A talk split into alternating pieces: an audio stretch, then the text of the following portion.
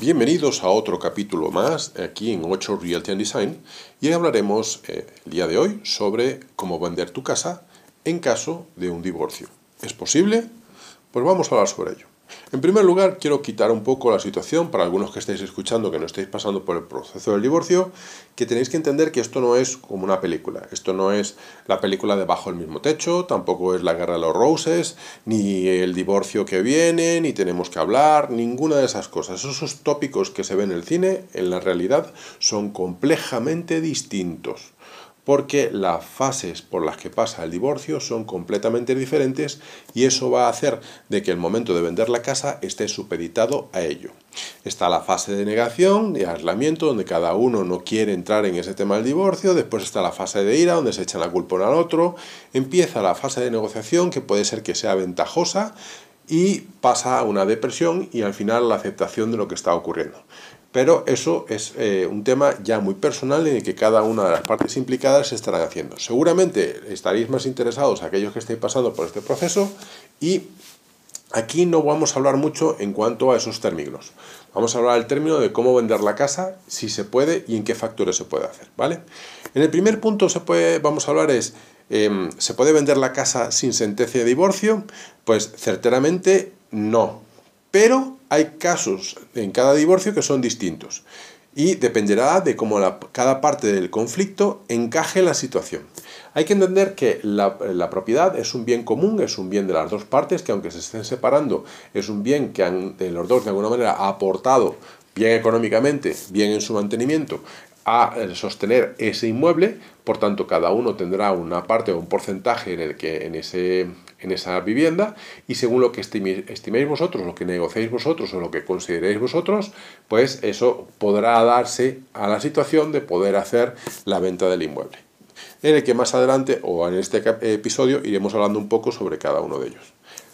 Pero si por suerte sois de esas que, parejas que tienen la suerte de entenderse o al menos comprenderse en la circunstancia que estáis viviendo, Seguramente sí podéis vender vuestra casa mucho antes de una sentencia de divorcio. ¿Por qué? Porque tenéis un acuerdo, porque podéis consensuar, porque a pesar de las diferencias que podéis tener emocionales, emotivas o de sensaciones, eh, digamos que podéis lograr alcanzar objetivos de otra manera. Es decir, que sois suficientemente inteligentes, tenéis una inteligencia emocional suficientemente alta como para entender y comprender cuál es vuestra necesidad o vuestra o vuestra situación para tener que, digamos, de alguna manera, desprenderos uno del otro al vender la casa. Eso sí, es muy recomendable que optéis por una empresa inmobiliaria, eh, como nosotros, por ejemplo, para llevar la venta. Pues ese acuerdo verbal tiene que manifestarse en conjunto con un documento y con unas condiciones que arreglen y corroboren, bien por vosotros mismos, si lo accedéis a hacerlo, o bien con vuestros abogados, en el caso que tengáis que hacerlo. ¿Qué pasa si no llegáis a ese consenso? Pues señores, paciencia. Tenéis que vivir todo el proceso hasta poder llegar a alcanzar, vender vuestro inmueble. Eh, por lo que si no sois capaces de llegar a esta fase, tampoco os preocupéis que no pasa nada, simplemente vais a tener que esperar una sentencia de divorcio donde se diga y se ejecute según el juez que llegue al acuerdo que no podéis alcanzar vosotros de otra manera.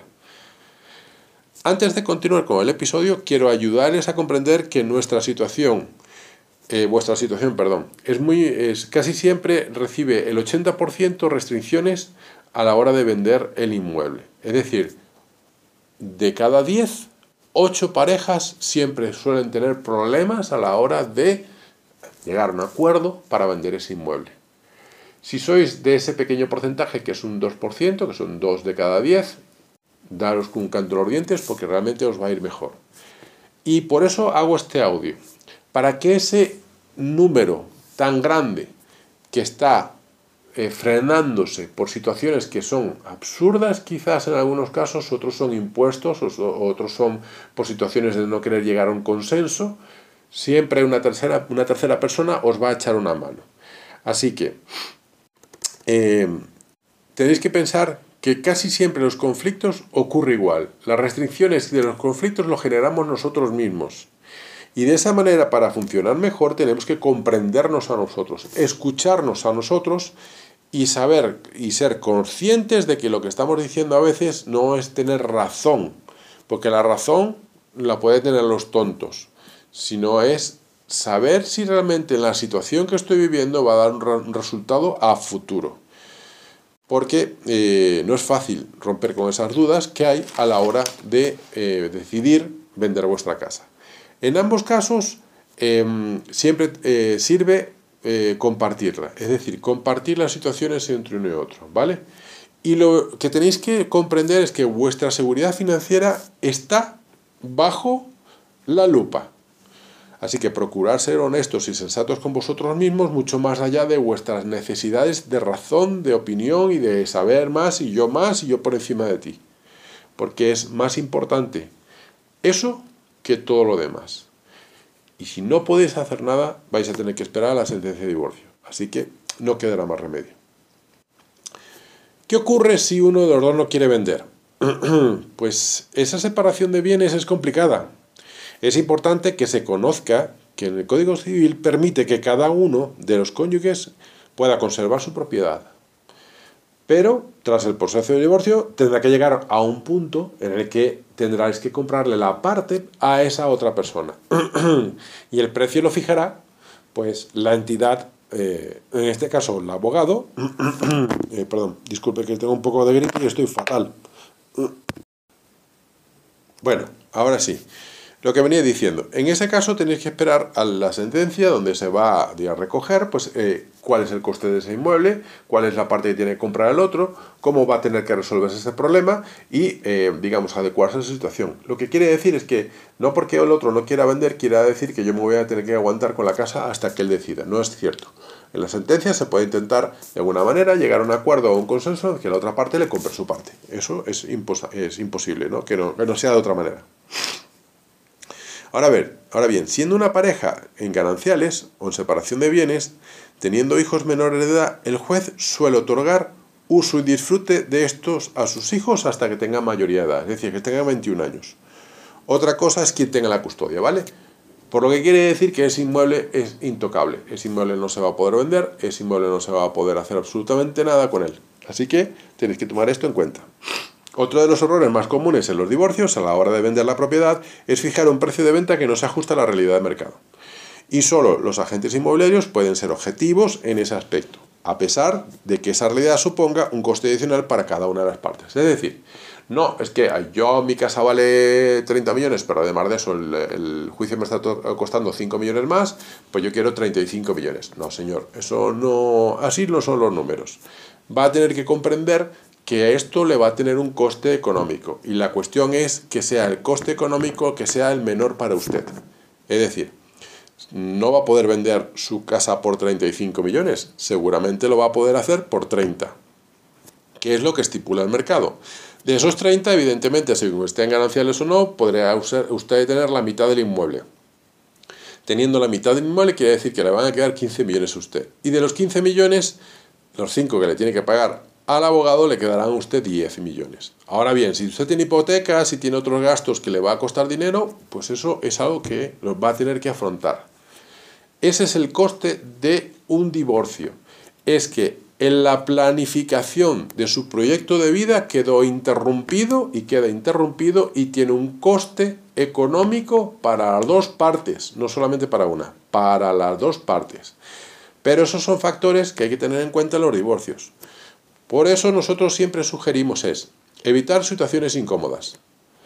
Quien viva en la propiedad mientras que por lo menos llegue un consenso o lleguéis a un acuerdo.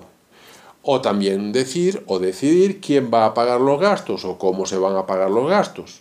Y sobre todo los gastos adicionales como cancelación hipotecaria, plusvalías, deben estar contemplados dentro de vuestro plan de gastos. Separar las emociones del objetivo, es decir, apartar las cargas emotivas, físicas, financieras, ser realista que divorciarse cuesta dinero. No es que el matrimonio sale fácil, es decir, evidentemente cuando os casasteis no teníais nada. Y el no tener nada, evidentemente lo hace más económico. Pero vuestro proyecto de vida tiene un coste, un coste económico y un coste emocional. Las dos cosas van juntas y a la par.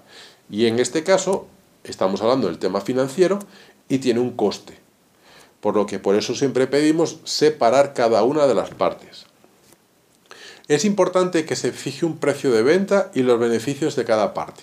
Si es decir, que el 50% es para cada uno, pues el 50%. Oye que no, porque es que esto ya era, yo puse más dinero, yo di la entrada, he dado tanto, he hecho esto, ta, ta, ta, pues hacer los números y decir, pues mira, a mí me toca un 60% y te toca un 40%. Es decir, tratar de, de ser lo más sensatos posible los dos y no ponernos en situación de tratar de ganar más para que el divorcio os cueste menos. A todos os va a costar, a los dos y si metéis en juicios legales, al final os va a costar lo mismo, incluso un poco más, porque vais a tener que pagar vuestros abogados. Así que, eso es una parte. Lo siguiente, aparte de establecer el precio de venta y los beneficios de cada uno, es establecer un plazo para la venta de la propiedad. Es decir, nos vamos a dar un año para vender este inmueble, nos vamos a dar seis meses para vender este inmueble, nos vamos a dar tres meses para vender este inmueble en este precio, nos vamos a dar un mes, el tiempo que estipuléis o que penséis que según lo que esté en el mercado que podéis alcanzar. Y sobre todo, buscar asesoramiento jurídico, inmobiliario, fiscal y financiero. Para los dos. No lo hagáis por separado. Intentar llegar a esto un consenso y hacerlo entre los dos juntos.